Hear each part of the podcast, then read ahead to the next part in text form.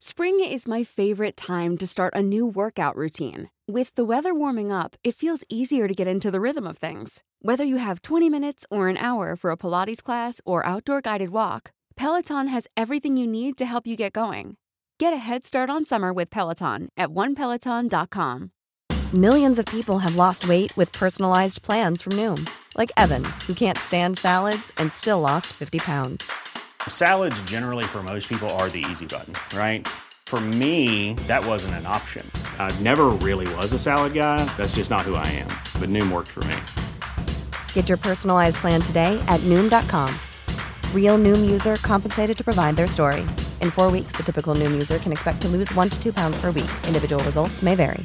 Mom deserves the best, and there's no better place to shop for Mother's Day than Whole Foods Market. They're your destination for unbeatable savings, from premium gifts to show-stopping flowers and irresistible desserts. Start by saving 33% with Prime on all body care and candles. Then get a 15-stem bunch of tulips for just $9.99 each with Prime. Round out Mom's menu with festive rosé, irresistible berry chantilly cake, and more special treats. Come celebrate Mother's Day at Whole Foods Market. Bonjour à tous et bienvenue dans ce nouvel épisode d'Anomia. Je m'appelle Valentin Tonti-Bernard, j'ai décidé de créer ce podcast pour vous permettre de découvrir la vraie vie des avocats. Quelles sont leurs activités, quel est leur parcours, quel est leur business. Anomia, c'est un cabinet de conseil en stratégie exclusivement dédié aux cabinets d'avocats. Notre ambition est de permettre aux avocats d'atteindre leurs objectifs en utilisant les méthodes de l'entreprise appliquées à la spécificité des cabinets d'avocats.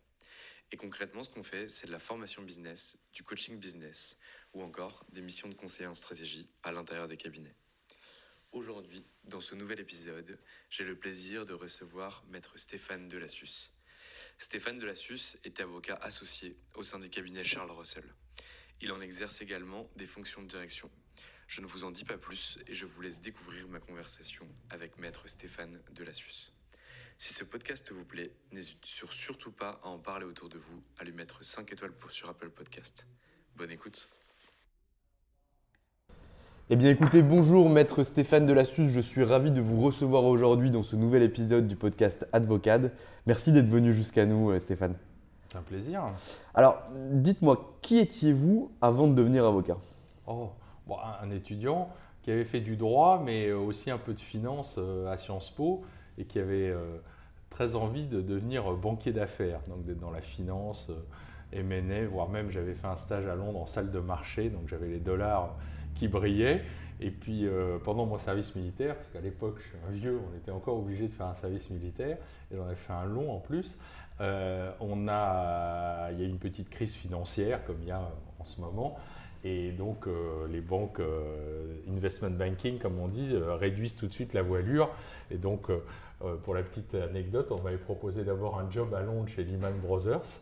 J'aurais gardé le contrat de travail avec euh, c'est un collector qui s'était transformé en stage, alors bien payé à Londres, mais quand même euh, le coût de la vie là-bas était déjà plus élevé qu'à Paris.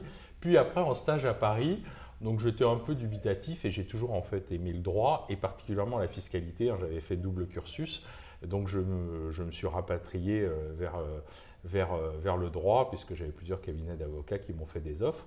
Mais j'avais délaissé un peu le, diplôme d'avocat, donc ça, c'était un petit peu compliqué. J'ai dû le, j'ai dû le, comment dire, j'ai dû le passer euh, en cours du soir, ce qui n'existe plus d'ailleurs maintenant. Et donc, euh, j'ai tout de suite bien aimé cette, cette carrière de conseil, hein, où on voit quand même au minimum 7 ou 8 dossiers différents par jour, sauf quand on est sur une grosse opération, on peut faire toute la journée la même chose.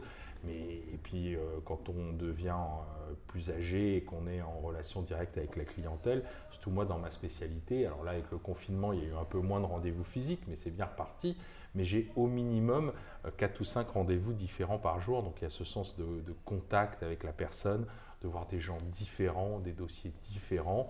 Puis bien sûr le métier d'avocat, bon ça c'est comme pratiquement tous les avocats, on rentre dans l'intime des gens, on doit les défendre dans ce qu'ils ont euh, parfois de plus cher, même si je fais assez peu de pénal, je fais un petit peu de pénal fiscal, euh, il peut y avoir des, risques pour la, liberté aussi, petit peu moins, mais, la fiscalité c'est plutôt des risques pour le portefeuille parfois, mais c'est quand même quelquefois des enjeux très importants pour les gens, donc il y a cette notion de rentrer dans l'humain. Et puis quand on s'occupe de la transmission du patrimoine, de la transmission de l'entreprise, c'est souvent des gens qui ont créé leur entreprise ou qui l'ont développée. Donc c'est un peu comme un enfant. Donc quand il faut soit la donner à la génération suivante, soit la transmettre à un tiers en la vendant en tout ou partie, il y a quand même un côté psychologique qui est très très important. Donc moi c'est ce que j'aime et je suis très content d'avoir finalement choisi cette ce métier euh, plutôt que d'avoir fait de l'investment banking et, quand je croise des banquiers d'affaires leur dire je, vends des slides. voilà, c'était une petite pique euh, pour les autres professions, même si on en a beaucoup besoin, moi qui fais quand même aussi un petit peu de deal, si on n'avait pas les, banquiers d'affaires et autres, euh, et autres personnes qui s'occupent de l'intermédiation, bien sûr le marché serait beaucoup moins fluide et on ferait beaucoup moins d'affaires. Très clair. Vous prêtez serment en quelle année, maître? Alors, j'ai commencé à travailler en 95 et j'ai prêté serment en 97. Et vous, vous arrivez dans quel cabinet? Alors, j'ai été chez Arthur Andersen. Ça, c'est pareil, comme j'avais un peu cette double culture euh, financière et juridique et plutôt de la, de, la fiscalité, euh, entre les plusieurs offres que j'avais dans un cabinet traditionnel français, GIDE, Loiret Noël pour ne pas le, nommer, euh, mais les gens à qui je demandais un peu conseil m'ont dit va chez Arthur Andersen, c'est un peu les rois de l'audit bien sûr, la branche cabinet d'avocats, euh, essentiellement taxes, ça tombe bien, je faisais des taxes, était un petit peu euh, moins coté euh, que l'audit, c'était un peu dans la roue de l'audit, même si parmi les big, comme on disait à l'époque, ils avaient racheté Archibald, qui était un vrai cabinet de lawyers. Donc c'était parmi les big l'endroit où il y avait un vrai cabinet d'avocats qui faisait un peu plus que d'être la cinquième roue de l'audit et faire des revues fiscales, des revues juridiques, travailler sur les jobs de l'audit. Et d'ailleurs, il y quand il y a eu l'affaire Enron, on était 550 euh, ou 600 chez Archibald Andersen, donc c'était un des gros cabinets d'affaires de, la place. Donc effectivement, j'ai passé 8 ans euh, chez Arthur Andersen, où, à l'époque, il n'y avait pas encore la loi Sarban-Oxley euh, au début, donc il y avait des possibilités de passage. D'ailleurs, on envoyait des jeunes fiscalistes en audit, donc j'ai fait 9 mois en audit, j'ai fait la school ce qu'on appelait, alors que je travaillais déjà depuis un an, donc c'était pas mal par rapport aux jeunes HEC et SEC qui avaient été embauchés et qui faisaient la school de formation Arthur Andersen. Moi, j'étais déjà un petit peu plus mature. on, va très vite quand on, quand on travaille par rapport aux études. C'est pour ça que j'encourage vraiment les gens à faire des stages long terme, parce que c'est comme ça qu'on découvre et qu'on est l'apprentissage aussi, c'est génial. Hein. Euh, j'enseigne dans un master euh, à Dauphine et euh, maintenant il n'y a pratiquement plus que des apprentis. J'ai trouvé qu'il y avait une, différence de niveau entre euh, les étudiants que j'avais il y a 5-10 ans et ceux que j'ai aujourd'hui parce qu'ils travaillent tous depuis un an ou un an et demi. Ils sont beaucoup plus pragmatiques, ils vont beaucoup plus vite dans l'acquisition des, des, connaissances. Donc voilà, un début chez Arthur Andersen. Et qu'est-ce que vous découvrez là-bas finalement? C'est quoi votre métier au quotidien?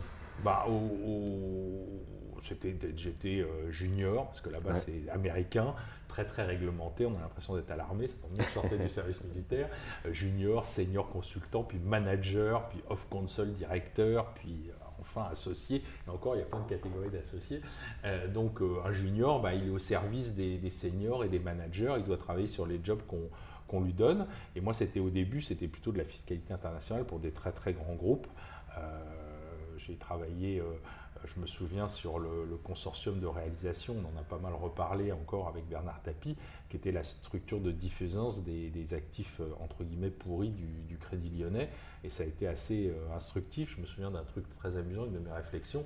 Je ne comprenais pas, il y a donc le fameux CDR, qui était donc l'État qui était actionnaire du Lyonnais, avait mis toutes les créances pourries dans une structure de diffusance, et l'administration fiscale venait faire des redressements. Je me souviens, un grand centre commercial euh, dans Paris avait oublié d'opter pour la TVA, et l'administration revenait en demandant la TVA sur tous les, travaux euh, qui avaient été déduits, donc c'était absolument énorme.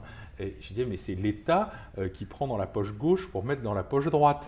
Et là, on m'a dit, ben non, la loi est la loi, c'est de l'ex, tu l'ex. On, on est obligé de, faire le redressement fiscal. Alors bien sûr, les pénalités ont été beaucoup, étaient, euh, étaient considérablement amoindries. Il y avait des possibilités de rabais, mais euh, l'État se notifiait euh, lui-même. Ça m'a, ça, m'a fait beaucoup rire, mais, mais j'ai compris que la loi était la même pour tout le monde.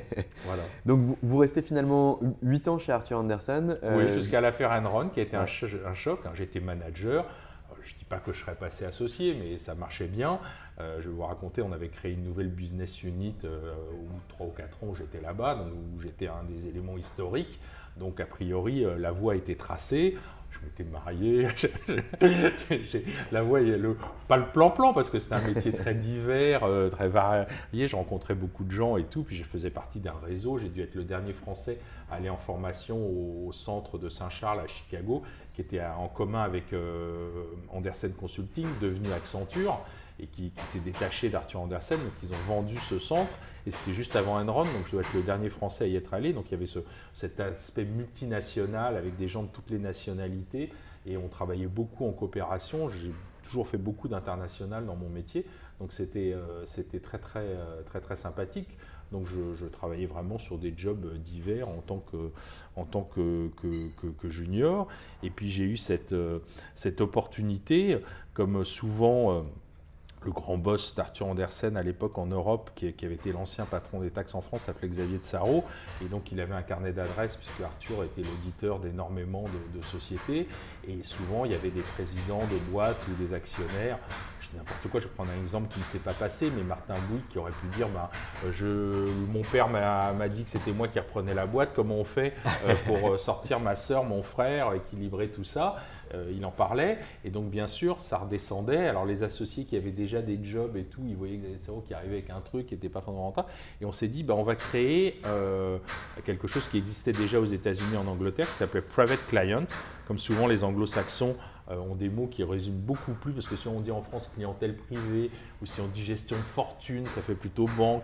Il y a le côté fortune qui, qui peut être euh, désagréable, connoté euh, bizarrement, dirons-nous. Donc private client, donc c'est clients privés, en fait c'est les capitalistes, pour appeler un chat un chat. donc c'est les gens qui possèdent leur outil de travail ou du patrimoine. Et donc nous, on a été tout de suite beaucoup plus spécialisés sur les gens qui avaient plutôt une entreprise, qu'ils animaient ou qui n'animaient pas mais où ils étaient actionnaires minoritaires, majoritaires, sleeping partner ou non.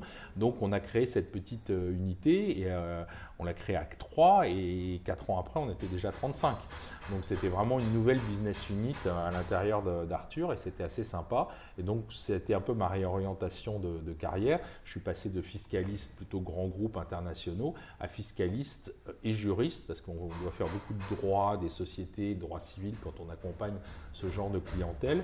Donc euh, sur une clientèle euh, vraiment de gens entrepreneurs euh, qui mettent leur monnaie au travail, monnaie at risk, disent les anglo-saxons, et qui ont besoin donc de conseils fiscaux, mais aussi juridiques, de se structurer en holding, en assurance vie, de partir à l'étranger, de revenir en France, d'investir en immobilier, de transmettre à leurs enfants ou à des tiers. Et c'est donc dans cette activité-là que j'ai connu à peu près ma deuxième activité, donc private client, mais un petit peu lié, c'est que euh, les private clients ont souvent besoin des fonds d'investissement pour avoir des liquidités ou pour vendre leur entreprise. Et donc, euh, c'est là où j'ai connu le monde du, private equity, qui est mon, ma deuxième grande activité, notamment avec ce qu'on appelle les management packages, donc l'intéressement des, des, cadres haut de gamme, parce qu'un fonds d'investissement met de l'argent dans une entreprise, mais guillemets, hein, parce que des gens euh, bien, bien formés, incapables de la gérer. Ce n'est pas leur métier. Eux, ils apportent du conseil en stratégie et surtout les capitaux. Après, ils veulent des managers, soit les managers existants, soit ils les changent pour gérer leur entreprise. Et donc, il doit y avoir un alignement des intérêts. Et donc, ça se fait par un partage de la plus-value à la fin, puisqu'un fonds rentre, met de l'argent, mais au bout de 5-8 ans, il veut sortir et réaliser des gains pour les gens qui lui ont donné de l'argent à placer. Donc euh, ils doivent, pour gérer la boîte, il faut des bons managers et donc il faut les incentiver, il faut un alignement des intérêts. Donc ils leur, il leur demandent de mettre un petit peu d'argent et si les choses se passent très très bien pour le fonds d'investissement, il y aura une, une surplus-value. Donc il y a tous ces accords euh, d'incentive, comme on dit, euh, management package à mettre en place et ça m'a permis de découvrir le monde des fonds d'investissement un petit peu ma deuxième voie, sachant que les, les mondes sont complètement poreux entre les private clients et les fonds d'investissement. Les managers de fonds, souvent, ceux qui marchent bien gagnent beaucoup d'argent, donc réinvestissent, donc deviennent private clients. Et souvent, les private clients ont besoin des fonds d'investissement pour se développer. Et puis après, s'ils ont de l'argent, s'ils ont vendu leur boîte ou s'ils ont perçu de gros dividendes, ils réinvestissent en private equity, donc chez les, chez les fonds d'investissement. Donc les, les, deux mondes sont complètement liés. Un cercle vertueux qui permet Exactement. de vous faire travailler souvent. Exactement, et de connaître beaucoup de gens dans son, dans son industrie. Très clair. Donc finalement, à, la sortie d'Enron, vous avez euh, créé cette business unit qui a un, développement incroyable, parce que vous commencez à 3, vous, êtes une ah, Ça, c'était à l'intérieur de, chez Arthur. Et juste encore une run est arrivée, ça a été vraiment le choc, c'est là où j'en étais, où j'avais ma petite carrière hein, bien bien faite. Et on a eu Enron qui est arrivé. Arthur euh, a disparu. Arthur Andersen a disparu. Alors que la Cour suprême des États-Unis, trois ans après, a dit que, en fait, euh, quelques partenaires de San Francisco avaient commis des erreurs, mais la firme en général n'avait pas. Euh, on pensait que ça allait être une claim, hein. mm. ça allait coûter quelques millions de dollars d'indemnité. Ben non, ça, ça, a tout mis par terre. Alors c'est drôle, la diaspora Arthur, on est assez liés. Hein. on a une association d'anciens très très forte parce que en France, par exemple, la plupart sont partis chez Aston Young, mais il y en a beaucoup qui ont disséminé. Alors chez des big, chez Deloitte, par exemple, en fiscalité, c'est un vivier d'anciens Arthur, et souvent les dirigeants de ces boîtes-là viennent euh, viennent d'Arthur, mais il y en a aussi beaucoup qui ont créé leur cabinet. Un des leaders dans le monde de la fiscalité, c'est Arsène, c'était créé par des anciens d'Arthur, nos concurrents sur certains métiers. Et moi, je suis parti avec Xavier de Sarro, qui était donc le grand patron, qui est revenu en France et qui a voulu créer son cabinet qui s'appelait Sarro Thomas Couder et qui était un cabinet dédié aux private clients, bien sûr, qui faisait d'autres choses. Donc, on a créé ce cabinet. Puis, au bout de 7-8 ans, j'ai voulu euh, moi-même euh, créer mon cabinet chose qui est un petit peu difficile parce que les avocats ne sont pas si entrepreneurs euh, qu'on le croit, ils aiment bien leur petit confort, ils ont du mal, à, vouloir risquer quelque chose, si vous voulez, considèrent que leur part c'est des revenus et qu'ils n'ont pas à se conduire en, en investisseur. Hein. pour la, on parlait d'un confrère, Jean-Michel Darrois, qui a très très bien réussi, mais... Euh, il a créé son cabinet, mais tout le monde n'est pas dans cette optique-là. Donc j'ai eu du mal à trouver des associés euh, euh, qui voulaient risquer quelque chose. Donc au bout d'un moment, j'ai été voir des Anglais avec qui je travaillais donc Charles Russell Speechless, pour leur dire est-ce que vous n'avez pas envie de monter un bureau à Paris? On a fait un joint venture, donc euh, avec quelques associés français, nous sommes chez nous, mais nous avons un associé euh, de poids, puisqu'ils sont 550 avocats à Londres et 700 dans le monde, qui est à nos côtés, mais qui n'est qu'actionnaire minoritaire, mais qui nous ouvre son réseau. Et nous, bien sûr, nous, sommes leurs représentants en France. Donc ça m'a permis d'allier le boutique spécialisée, créer quelque chose, tout en faisant partie, comme j'avais été euh, souvent, dans un grand cabinet à réseau avec des implantations, pas dans le monde entier, là, contrairement à Arthur Andersen, mais dans les pays euh, importants pour moi, c'est-à-dire euh, l'Angleterre, le Luxembourg, la Suisse, les pays où j'ai pas mal de clients et pas mal de business. Très clair. Avant de venir sur l'aventure actuelle dans laquelle vous vous trouvez chez, Charles Russell, euh, j'aimerais bien qu'on parle un petit peu de, du coup de, ce départ euh, d'Arthur Andersen et de l'arrivée euh, du coup dans le cabinet que vous créez avec le, grand patron d'Arthur. Comment ça se passe? Est-ce que vous êtes nommé associé? C'est quoi votre job au quotidien? Non, au début, ben, j'avais 8 ans d'expérience, donc j'étais un petit peu jeune, mais j'étais manager. Mais j'avais à, l'époque un, un, boss, j'avais un mentor qui lui était beaucoup dans le développement commercial. Donc en fait, déjà un petit peu avant, il m'avait laissé un peu la bride sur les clients. Et là, comme on créait quelque chose et qu'il fallait vraiment que ça marche, il était encore plus dans le développement, ce qui m'a vraiment donné ma chance parce que j'ai été euh, plus jeune que d'autres, vraiment impliqué à gérer de B euh, à Z, même ou à Y, pardon, euh, sur des très très gros clients. Lui faisait A, le développement commercial, et Z, le rendez-vous final, si vous voulez.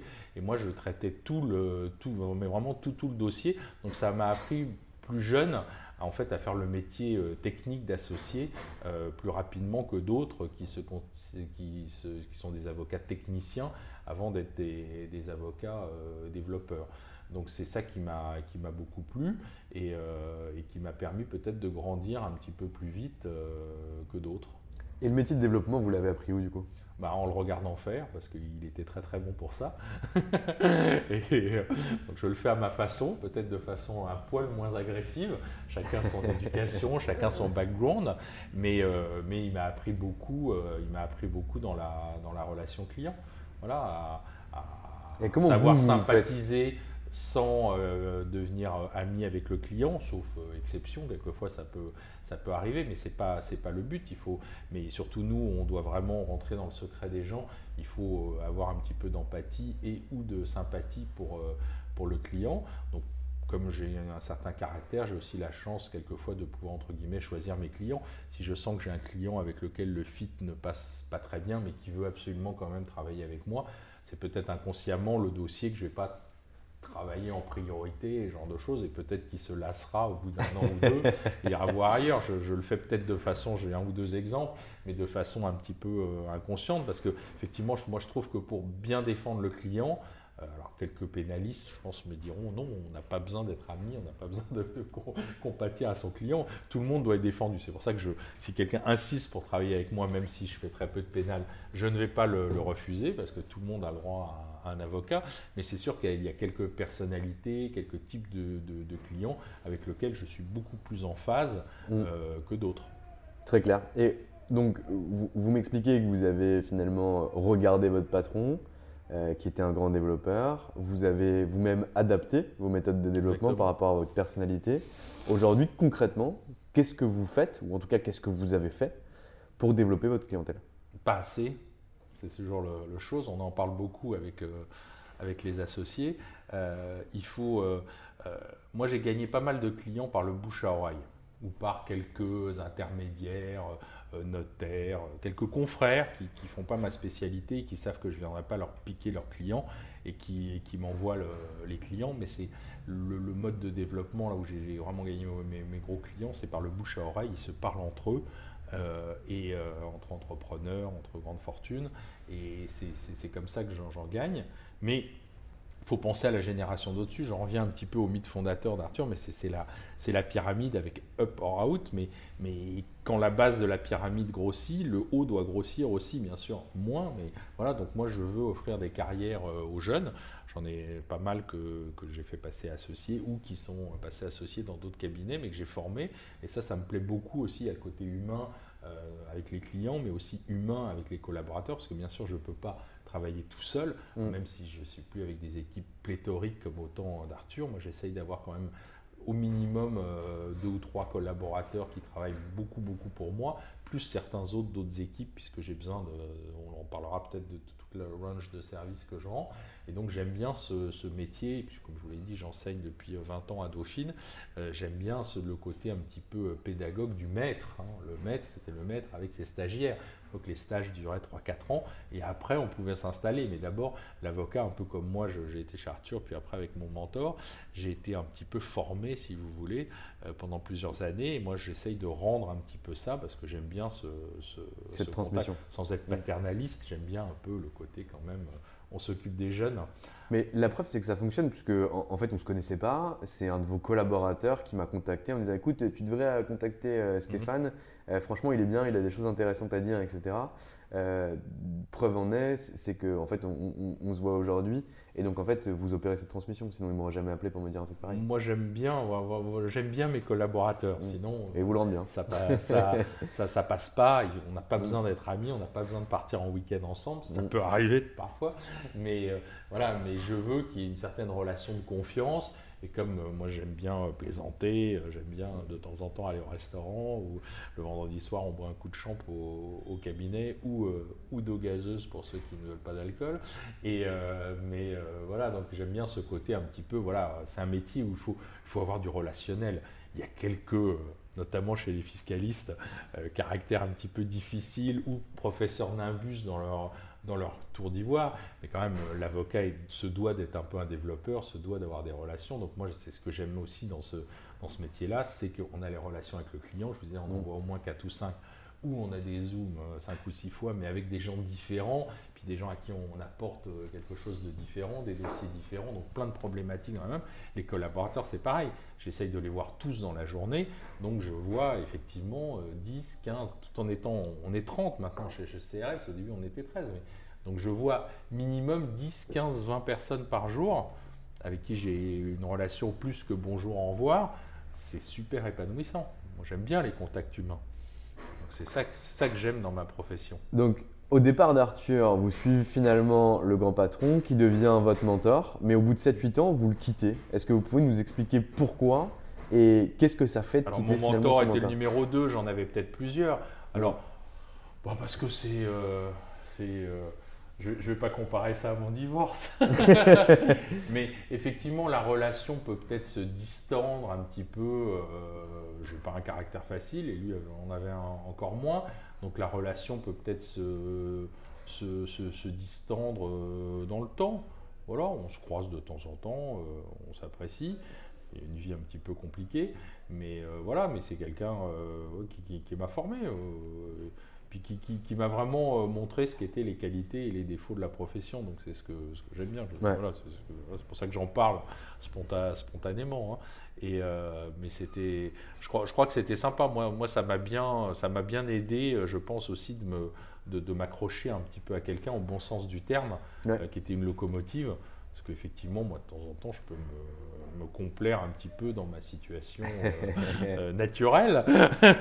et donc, c'est pas mal d'avoir quelqu'un qui, est un booster et qui vient me rappeler. Maintenant, c'est ce que j'essaye de faire avec les jeunes, hein, d'être boost. Mais, ou justement de demander aux jeunes de me booster. Euh, on en parlait, voilà, les collaborateurs, ils sont tous, ils sont tous geeks maintenant, donc ça me, force un petit peu à m'intéresser euh, je ne vais pas dire les nouvelles technologies parce que là je fais vraiment dinosaure.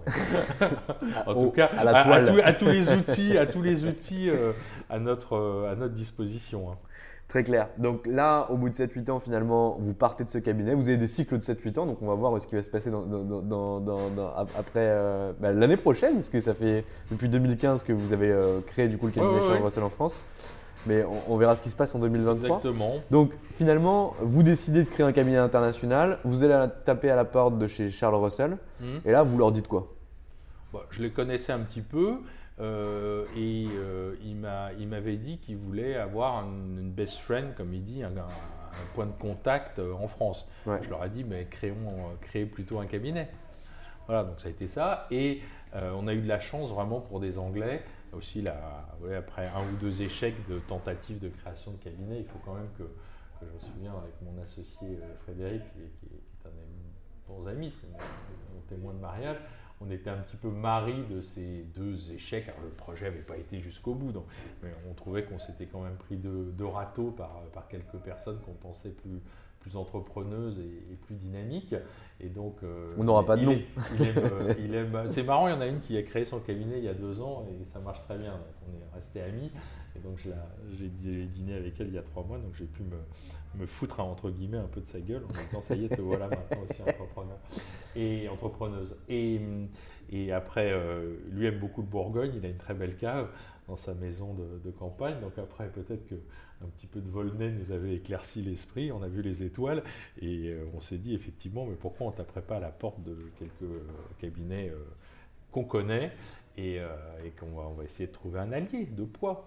Et c'est vrai que c'est quand même, il y a tellement de choses à faire quand on crée une entreprise que quand on est un petit peu déchargé du côté matériel et l'informatique, on prend les nouvelles technologies, mais l'informatique c'est quand même le nerf de la guerre. Maintenant, quand un client ne peut pas vous joindre, vous ne recevez pas ses mails, vous passez par, pour un pignou, vous passez par l'expression. Mm. Donc quand on crée son petit cabinet avec sa petite box, euh, il y a 8 ans, peut-être sa petite box dans un coin, j'ai une copine qui a créé un, cabinet de droit social, elle était très contente, elle était peut-être un peu près de son argent, de payer 120 euros euh, d'abonnement mensuel pour faire pour, pour ses cinq elle et ses cinq euh, personnes de son cabinet.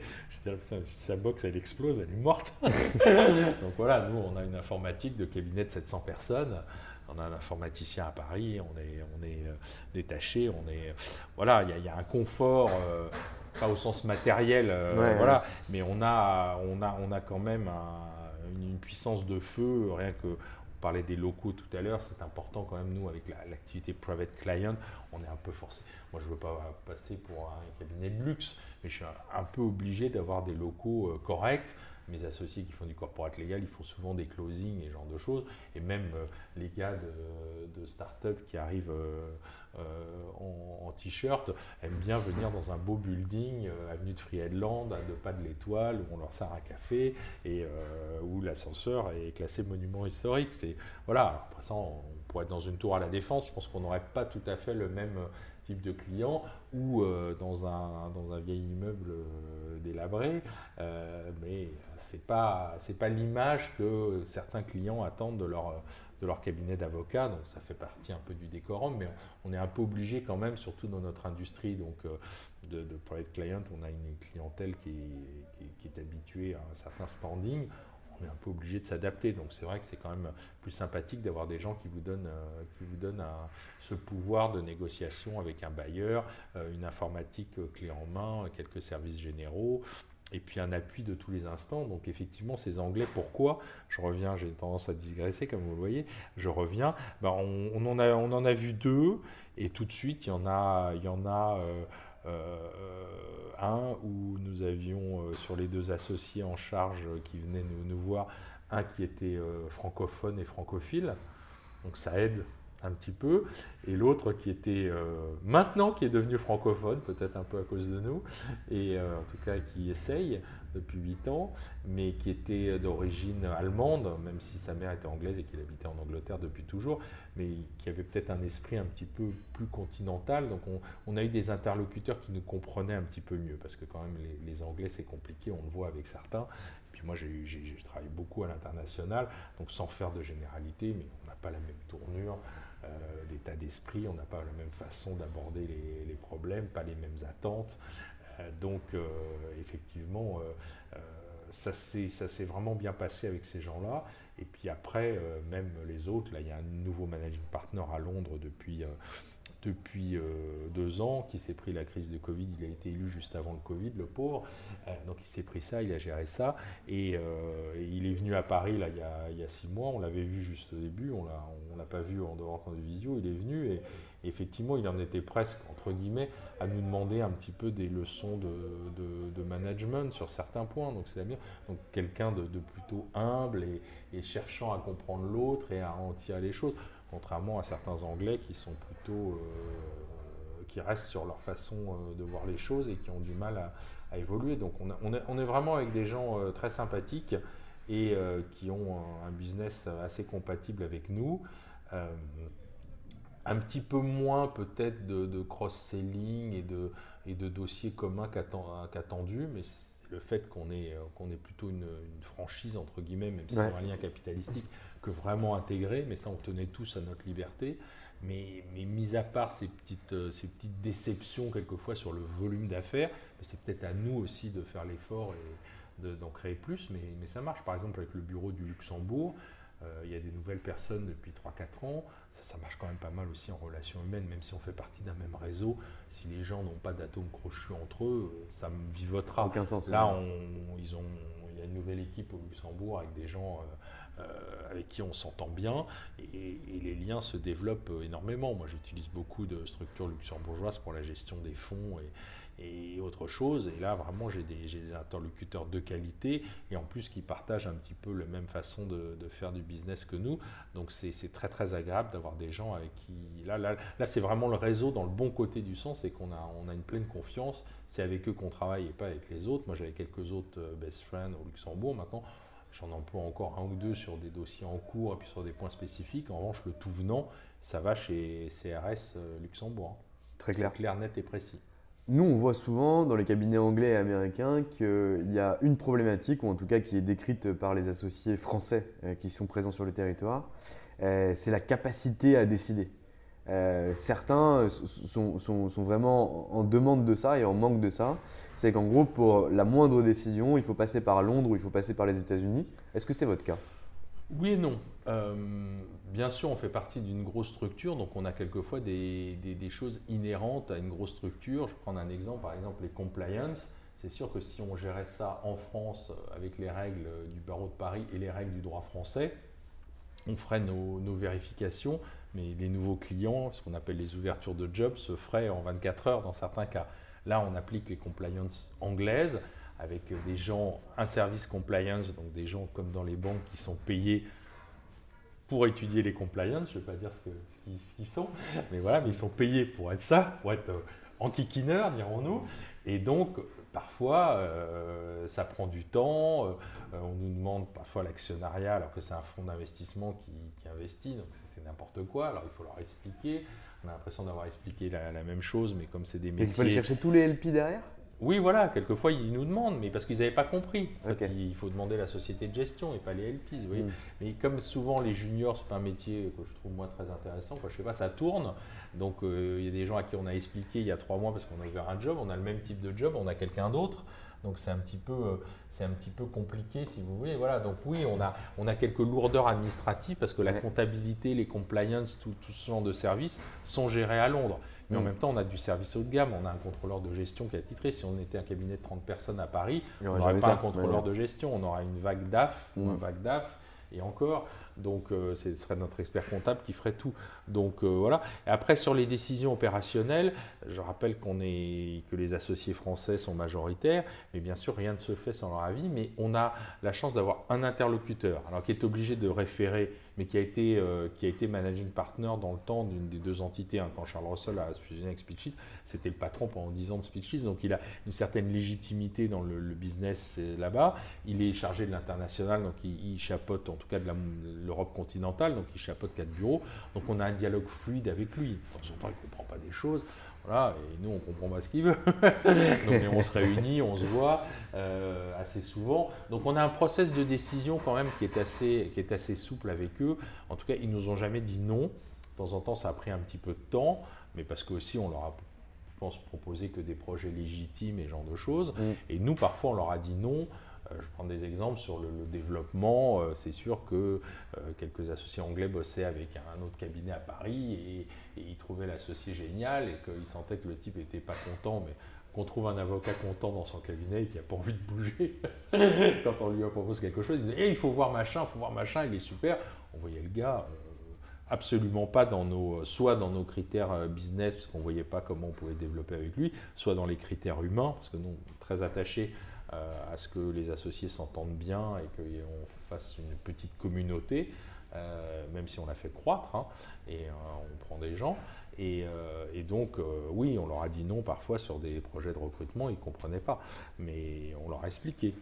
Et ils sont ouverts au dialogue, c'est ça qui est important contrairement à certains anglo-saxons qui sont moins ouverts au dialogue et, qui décident, notamment, moi j'ai des amis dans les cabinets américains, il y a des telles disparités de, de, de, chiffre d'affaires et de gains que. Et puis il y a les stars et ceux qui ne sont pas stars. Il y a les rainmakers et les autres. Exactement, voilà.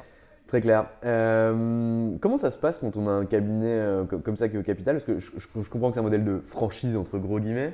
Donc euh, finalement, c'est quoi? C'est une filiale? Non, non, on est une, filiale. franchise, je le disais pour, pour rigoler. On est une, on, est, une, on est une filiale et en fait, on a un pacte d'actionnaires. Donc si par hasard ça va mal, mm. les Anglais ont des droits de veto ou des droits de décision sur, les, sur certaines décisions. Donc tout le jeu, c'est que les associés français s'entendent bien. Parce que nous, mm. si on prend nos décisions, elles sont avalisées par Londres. D'accord donc voilà, et même certaines n'ont pas été avalisées. Mais on, est donc, donc, on marche par le consensus actif, c'est-à-dire que on, cherche. Alors euh, voilà, si quelqu'un, euh, on a voulu prendre un demi-étage en plus il y, a, six mois, il y avait des associés qui n'étaient pas euh, très à l'aise avec ça, bah, on a fait un travail de pédagogie jusqu'à qu'elle dise oui, parce que si elle avait dit non, c'est une associée importante, si elle mm. avait dit non, on ne l'aurait pas fait. On, cherche le consensus. Alors mm. après, voilà, on, l'a on a bien travaillé parce qu'on était tous les autres d'accord. Mm. Voilà, voulait pas aller au Cassius Belli, mais voilà. Puis c'était surtout qu'il fallait la rassurer. C'était pas, je pense que c'était pas un nom euh, euh, catégorique. c'était un nom, euh, mais ça va coûter une fortune. et, elle a raison, elle a raison. Ouais, mais c'est important, il faut croire. Mais c'était la, c'était la rassurer. Donc, mm. donc nous, notre mode, c'est le consensus. Donc, donc, donc pour le moment, et j'espère tant que je serai euh, directeur général de cette structure, euh, il, peut y avoir des oppositions, mais il n'y a, pas de, a pas de conflit, parce que ça ne nous intéresse pas d'aller au conflit. Et voilà, mm. la porte est ouverte. Si les gens, si quelqu'un n'est pas à l'aise, euh, moi le premier, chacun n'hésitera pas à partir.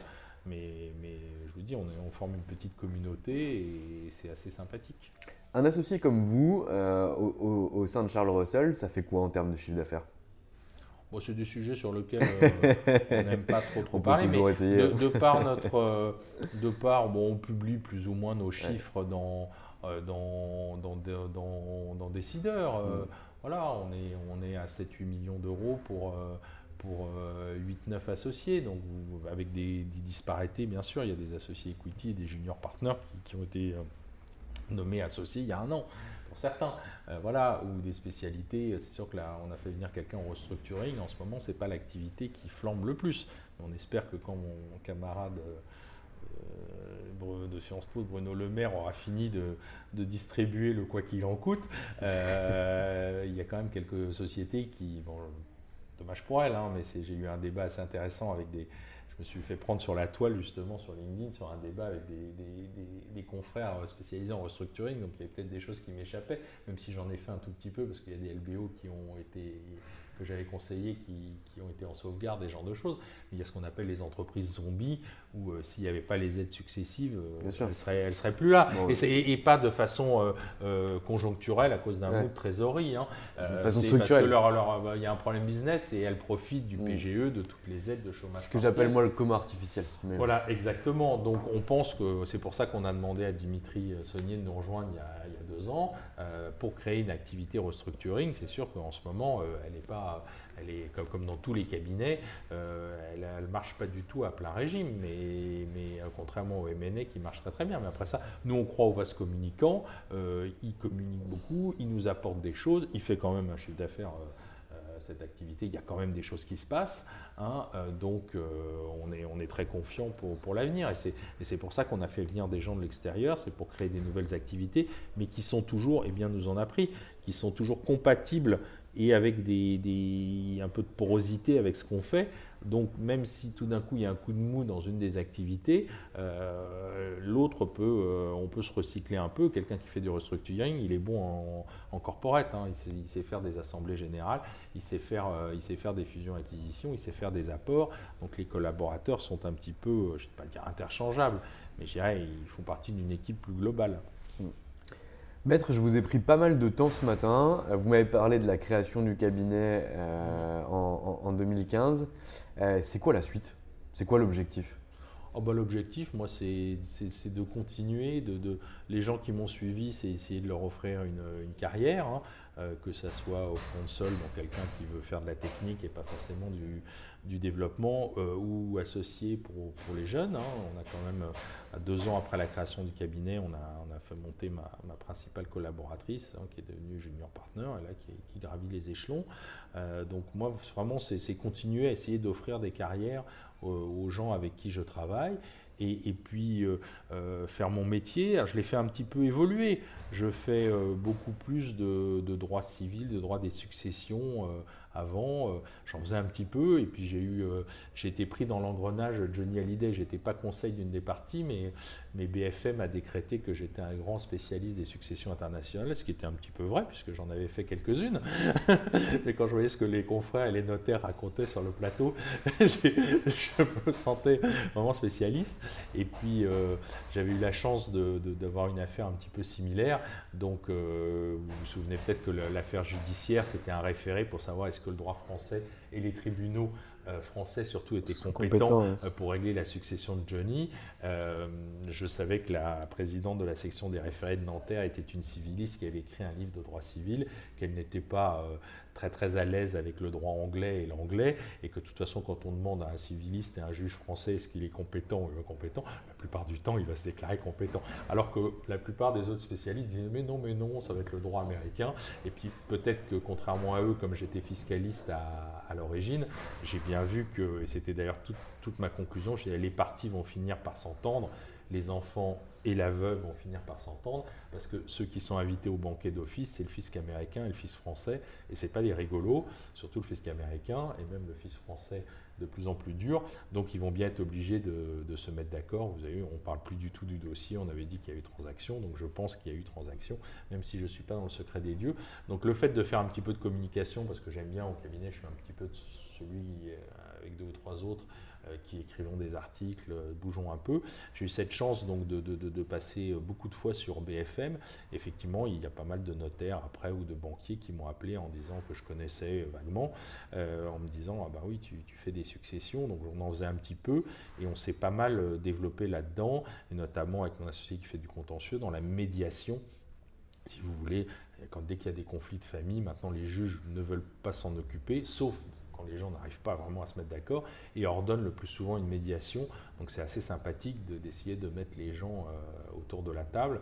Euh, ma jeune associée a, eu un dossier où ça faisait 15 ans que les gens s'engueulaient, et euh, peut-être parce qu'elle a, est un petit peu sévère. Elle a réussi à les foutre autour de la table et ils ont signé. Ça a failli capoter au dernier moment parce que la bourse s'était cassé la gueule la veille, euh, la veille du jour de la, de la transaction.